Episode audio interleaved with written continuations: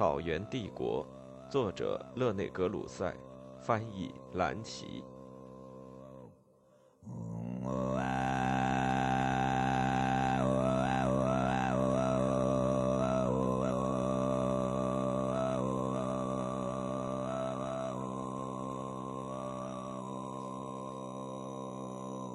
第九章：蒙古人统治下的波斯和序列物家族。初期蒙古人在波斯的统治：戳尔马汗、拜柱和耶里之吉代。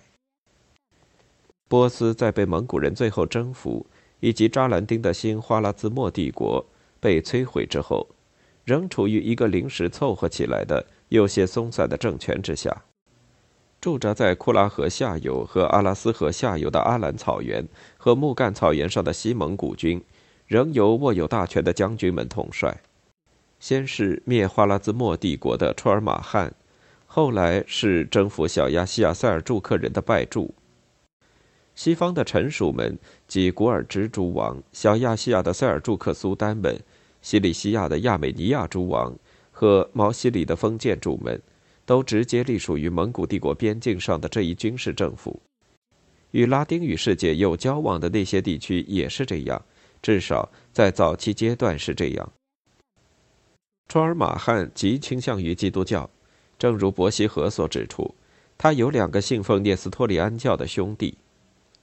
在他统治的期间，沃阔台大汗派一位名叫西蒙的叙利亚基督教徒来到陶里寺城。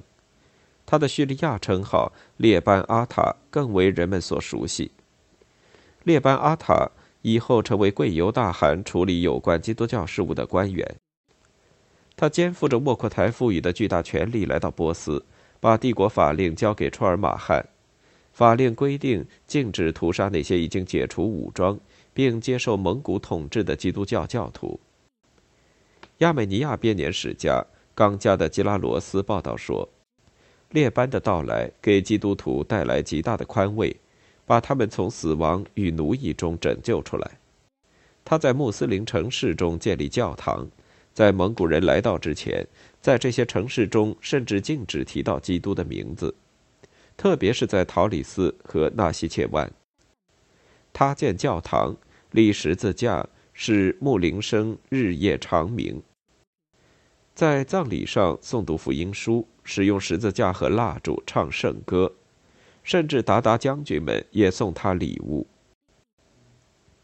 列班的使命说明蒙古政府在经历了最初的屠杀之后，给西伊朗的基督教居民带来了比以往他们所了解到的更有利的环境。约一二四一年，戳尔马汗因病致哑，无疑是中风的结果。拜柱于一二四二年代替了他。拜柱也许对基督教较少同情，这大概可以从他接见教皇英德森四世派来的使者、多米尼各会的修道士阿瑟林及其四位随从的态度上表现出来。阿瑟林绕道经过提夫里斯，在这里，因为自一二四零年起，该城已有一座多米尼各会修道院。另一位修道士克里莫纳的吉查德加入了他的旅行。一二四七年五月二十四日，他们抵达驻扎在阿拉斯河北岸和哥克查湖东岸阿兰草原上的拜柱营地。他有些不符合外交礼节的规劝蒙古人禁止屠杀和服从教皇精神上的统治，还拒绝向韩的代表拜柱三鞠躬。拜柱怒不可遏，威胁要将这些修道士处死。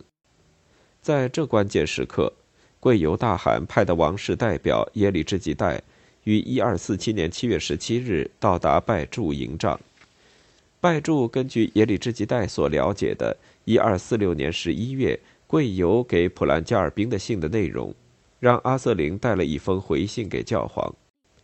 蒙古人声称他们的帝国是神权授予的宇宙之帝国，教皇应亲自前来向大汗表示效忠，否则他将被看成他们的敌人。阿瑟林在两位蒙古使者的陪同下，于一二四七年七月二十五日离开拜柱的营帐。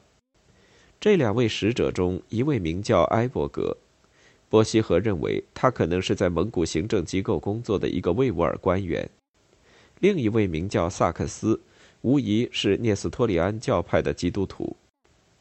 阿瑟林一行肯定是走通常所经的路，即经桃李寺、毛西里、阿勒颇、安条克和阿加之路。蒙古使者们于1248年从阿加乘船前往意大利，在意大利，伊诺森四世与他们进行了长时间交谈，并于1248年11月28日把给拜柱的回信交给他们。耶里之吉代比拜柱更同情基督教，他不顾阿瑟林的出使所产生的消极后果，于1248年5月底派了两位东方基督徒大卫和马克。到法兰西路易九世处，带去一封可能是波斯文写的很难读的信。我们现在有该信的拉丁文译本。在信中，耶里之吉代解释了贵尤罕委托他的使命，即把东方基督徒从穆斯林奴役下解放出来，使他们能够不受干扰地履行自己的宗教仪式。他以世界之王大汗的名义通知他的儿子法兰西王。蒙古人的目标正是一视同仁地保护所有的基督徒，拉丁派、希腊派、亚美尼亚派、聂斯多利安派和雅各派。路易九世在塞浦路斯逗留期间，于1248年12月下旬接见了这个蒙古使团。尽管这一使团的真实性有些可疑，但正如伯希和所认为的那样。他确实表明了耶里之吉代当时正在计划进攻报答的哈里发王朝。抱着这种目的，耶里之吉代想与即将在埃及对阿拉伯世界发起进攻的圣路易的十字军联合。一二四九年一月二十七日，两位蒙古基督徒告别了路易，从塞浦路斯的尼科西亚乘船返回，由三名多米尼各会修道士陪同，他们是安德烈德·龙珠莫。其兄弟季尧姆和让德卡尔卡松、安德烈一行无疑于一二四九年四月或五月已经抵达耶里之吉代营地，并被耶里之吉代派遣前往蒙古宫廷。当时蒙古汗国的首领是摄政皇后沃布利海迷失，他驻扎在塔尔巴哈台的叶密利和霍伯的原沃库台封地内。他们最早也要到一二五一年四月。才返回到在凯撒利亚的圣路易处。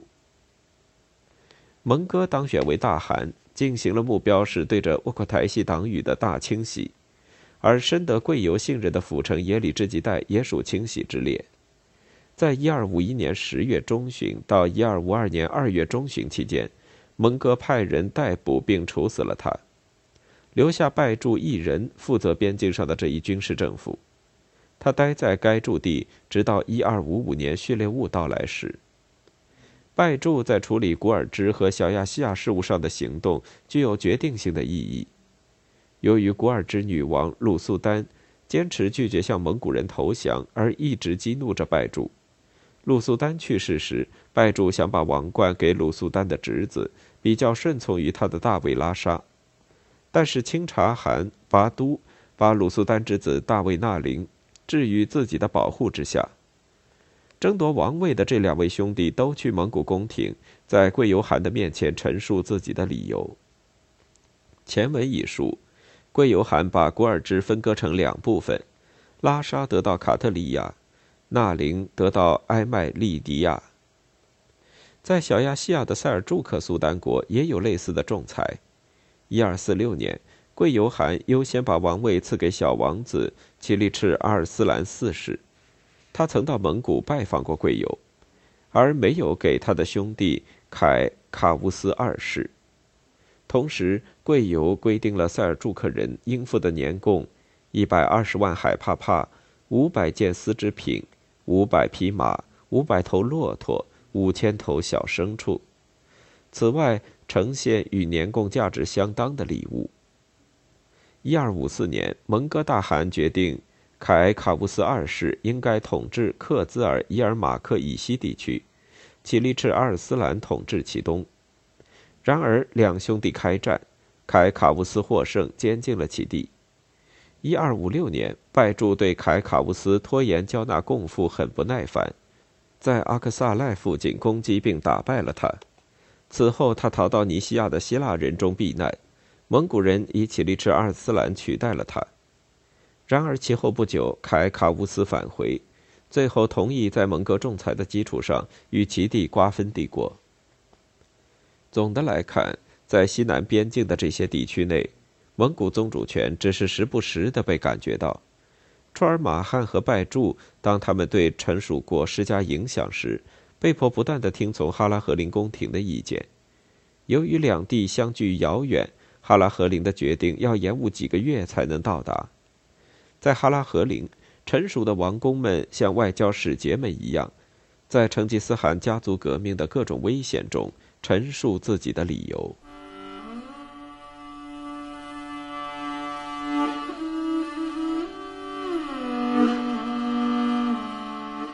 二，库尔吉斯和阿尔浑的统治。在库尔吉斯和阿尔浑统治时期，呼罗珊和伊拉克阿芝米的民政机构的雏形正在形成。一二三一年，当楚尔马汗在西北部追逐扎兰丁时，蒙古将军真铁木儿消灭了花剌子模在呼罗珊的最后的部队。一二三三年，沃克台汗任命的正是这位真铁木儿为呼罗珊和马赞达兰的长官。这一职务当时完全是财务方面的，连续数年的屠杀和迫害使这一地区完全荒芜。由于这一事实而加剧了以残忍手段对这一个不幸的行省征集税收，这些税收将在大汗和另外三个成吉思汗乌鲁斯的首领们之间瓜分。然而，甚至像真帖木儿这样的长官也开始任用伊朗籍学者。他的沙黑伯迪万，或称理财大臣，就是史学家智费尼的父亲。一二三五年，真帖木儿去世，短时期的空位之后。魏吾尔人库尔吉斯继任其职。库尔吉斯尽管有基督教教名乔治，但他是一位佛教徒。他来自别什巴里地区，在魏吾尔人中，他被称为学者。正是由于这一原因，成吉思汗在世时，朱赤就选中他，把教授其家族孩子们魏吾尔文的任务交给他。由于聂斯托里安教丞相镇海的保护。沃克台任命库尔吉斯管理呼罗珊的户口和赋税，其境内的纳言和官吏俨然像独立君主，税收的大部分为其所有。库尔吉斯结束了这种状况，并逼他们退赃。他保护波斯人的生命和财产免受蒙古官吏的暴政，从此蒙古官吏不能肆意屠杀居民。尽管他是佛教徒，但是他是穆斯林的保护者。最后，他本人皈依伊斯兰教。他修复土司城，并以其地为住所。这位才华横溢、聪明能干的维吾尔人设法建立起可以称之为民政的正规管理机构，这是对蒙古人和伊朗人同样有利的事。正是在他的极力促进下，沃克台汗于1236年下令复兴呼罗珊。结果，赫拉特此时开始增加人口。但是沃克台死后，其掠夺行为曾经受到库尔吉斯禁止的那些蒙古官吏们，把他带到摄政皇后托列戈纳面前，然后把他送到察合台孙子哈拉叙列兀那里。他曾冒犯过哈拉叙列兀，在那儿，哈拉叙列兀把他处死。托列戈纳委托沃伊拉替人阿尔浑阿和管理呼罗珊和伊拉克阿芝米。可能是因为他懂魏乌尔文而选中了他，他也因此曾在沃克台的大臣官邸任职。阿尔浑在其统治期间，也像库尔吉斯一样，设法保护伊朗居民免遭蒙古官吏的滥征和勒索。为博得贵由大汗的欢心，他废除了较低一级的成吉思汗后裔们盲目颁发的大量敕令、税额和专利权。由于这些权利，他们曾得以插手蒙古国库。阿尔浑于一二五一年访问蒙哥宫廷，他发现蒙哥大汗同样是他的坚定的支持者。在他的要求下，蒙哥把亚拉瓦赤父子在河中已经建立起来的制度推广到波斯，取代了征服初期所实行的混乱的财政制度。也就是说，阿尔浑引入了以纳税人财产的多少按比例均摊税的税制，由此征集到的税收用于维持军队和邮政开支。一二七八年，阿尔浑在图斯附近寿终正寝，妻子是著名的伊米涅乌鲁斯，他曾在短时期内任呼罗珊长官。一二五一年，蒙哥汗把当时从废墟上重新兴起的赫拉特城委托给古尔地区的封建主科尔特人沙姆斯艾丁·穆罕默德管理。沙姆斯艾丁是阿富汗人，信奉伊斯兰教逊尼派。他曾到蒙古宫廷朝觐，其祖父是依附于东阿富汗古尔王朝最后几位苏丹的一位高级官员，并于1245年成为古尔地区的继承人。科尔特诸王取马利克称号，他们不得不以灵活谨慎的方式保持蒙古君主们对他们的友善，在成吉思汗后裔的战海中平稳的航行。最后，他们在赫拉特小王国内残存到蒙古统治以后，沙姆斯埃丁的长期统治牢固地树立了其家族在这一地区的权威。有趣的是，古尔王朝的伊朗人的复辟是在蒙古统治的外壳下产生的，并与之协调一致。蒙古人也容忍了呼特鲁沙家族的齐尔曼阿塔碑王朝作为臣属王朝存在，至少在初期是这样。同样，蒙古人还容忍了法尔斯阿塔碑的萨尔古尔王朝。呼特鲁沙王朝是由霍吉伯伯纳克创建。伯纳克是在扎兰丁引起的花剌子模风暴之后幸存下来的一位明智的人。其子卢肯埃丁火折继位后，立即到蒙古朝觐沃克台大汗。呼特埃丁在中国的盟军中服役之后，以后也来到蒙古，轮到他被蒙哥大汗授以齐尔曼公国。在谢腊支萨尔吉尔朝的阿布巴克尔。同样的，能够赢得沃克台及其后继者大汗们的欢心，他们准许他继续保留王位。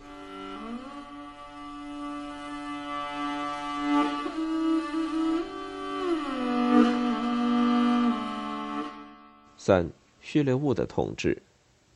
蒙古人在征服波斯二十年之后，才考虑结束他们在那儿的临时政府，即一种二元政府制。阿兰和木干草原上的纯军事统治，以及呼罗珊和伊拉克阿芝米的财政管理，在二者之上建立一个比较正规的政权。蒙哥大汗在一二五一年库里勒台上决定把伊朗的总督一职给他的弟弟序列兀。除此而外，序列兀还担负着镇压仍在波斯残存着的两股宗教势力的任务。在马赞达兰的伊斯迈尔派伊玛目们的公国。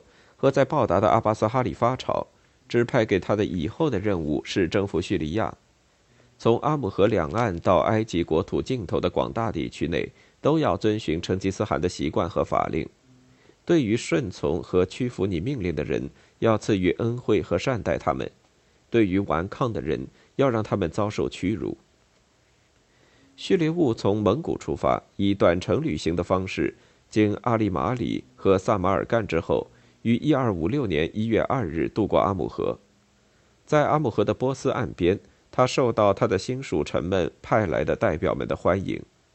从赫拉特马利克、科尔特人沙姆斯埃丁及法尔斯萨尔古尔朝阿塔碑的代表们，一直到小亚细亚的塞尔柱克人凯卡乌斯二世和起利赤阿尔斯兰四世的代表，按蒙哥拟定的计划，叙列兀先攻马赞达莱境内麦门底斯堡。和阿拉摩特堡的伊斯迈尔派教徒，或者称为刺客派。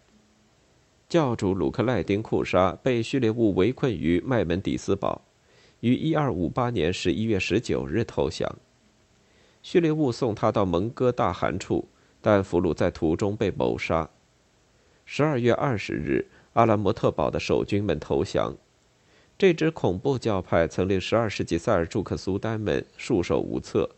曾使苏丹国和哈里发朝怕得发抖，曾作为一种促进因素助长了整个亚洲伊斯兰社会的腐化和分裂。现在终于被铲除。蒙古人消灭了伊斯梅尔派，对文明和秩序做出了不可估计的贡献。接着，叙列兀攻打报达的阿巴斯哈里发，他是伊斯兰教逊尼派的精神领袖和伊拉克阿拉比境内一小块世俗领地的君主。当时在位的哈里发穆斯泰尔随姆很平庸，他幻想以计谋对付蒙古人，犹如他的前任哈里发们对付在伊朗依次出现的霸权那样：布威朝、塞尔柱克朝、花剌子模国和蒙古人。以往无论什么时候，只要当时的君主被证明是很强大的，哈里发就投降。十世纪的哈里发曾接受布威朝伊米埃尔奥马拉成为他的共同统治者。十一世纪的哈里发与塞尔柱克苏丹共同统治。哈里发暂时把自己的作用限制在宗教方面，等待这些短命的君主们的消失。当时机到来，哈里发又站出来调停君主之间的争端，并给予他们致命的打击。哈里发的权力是比统治时期或长或短的这些君主们更长久的半神的权利，它是永恒的，或者说他相信是永恒的。但是成吉思汗后裔们宣称。已经由长生天赐予他们的人间帝国将永世长存，正如拉施特所复原的序列物与哈里发之间的通信，采用历史上未曾有过的那种傲慢的措辞。可汗向阿巴斯家族的三十六位哈里发的继承人，要求曾经先后给予了布威朝伊米埃尔奥马拉和伟大的塞尔柱克苏丹们的统治报答的世俗权利。你知道，自成吉思汗以来，蒙古军队给世界带来了怎样的命运？秉承天意，花剌子模王朝、塞尔柱克王朝、代拉木王朝和各阿塔碑王朝遭受了怎样的屈辱？然而，报答的大门从未对他们关闭过，他们在报答建立过他们的统治。我们拥有强大的力量，怎么能够拒绝我们进入报答呢？当心，不要以武力反对军旗。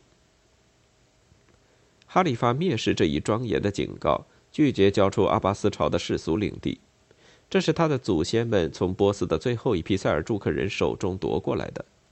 他作为穆斯林教皇的全世界宗教首领，反对成吉思汗后裔的这个世界帝国。你这个没有经验的年轻人，才得志十日就自信以为世界之主，你还不知道从东方到马格里布，从帝王到乞丐。所有信奉安拉者皆为我的臣仆，我可以把他们召集起来。这是徒劳的恐吓。叙利亚和埃及的阿尤布朝苏丹国害怕蒙古人逼近，不敢行动。叙勒兀及其萨满教、佛教和聂斯托利安教的将军们对哈里发向他们发出的穆斯林预言毫不理会。蒙古军于1257年11月开始进攻报答，拜住的军队经毛西里之路逼近。在底格里斯河西岸，从后方进攻报答。叙列兀的杰出统帅乃白布人却迪布花率左翼军沿卢里斯坦道向阿巴斯王朝都城进军。最后，叙列兀本人从哈马丹出发，经科尔曼沙赫和霍尔湾南下到底格里斯河畔。到1258年1月18日，各路盟军已经重新汇集。叙列兀在报答东郊扎营。哈里发的少数部队在企图阻止盟军围城时，已于前一天被击溃。二十二日，盟军将军拜柱、布华天穆尔和孙扎黑移军占据底格里斯河西郊阵地，而在河的另一边，叙列兀和却迪布花逐渐向前缩小包围圈。哈里发企图与蒙古人媾和，派大臣到蒙古人中。他是一位热情的什叶派教徒。可能在感情上与蒙古人有共通的地方，他还派了聂斯托里安教徒马吉哈去到蒙古人中，但是为时已晚。蒙古军经过猛烈的攻击，已经占领东部所有堡垒，被围攻的市民们除了投降外别无选择。守城士兵们企图逃跑，但蒙古人俘虏了他们，并把他们分给各部队，全部被杀死。哈里发于二月十日亲自向序列兀投降。序列兀要他命令全城居民放下武器，走出报答城。城中居民放下武器，蜂拥的来向蒙古人投降。蒙古人当场杀害了他们。接着，蒙古人进报达城，违令未出城的市民又遭屠杀，并放火焚城。这次洗劫持续了十七天，有人认为期间死者达九万人。至于哈里发。蒙古人强迫他交出他的财宝和说出他所有埋藏宝物的地方，但是蒙古人似乎是尊重他的身份，没有让他流血而死，而是把他缝入一口口袋中，然后让马踩死。他们放火烧了报达城的大部分，特别是扎米清真寺，毁坏了阿巴斯朝的陵墓。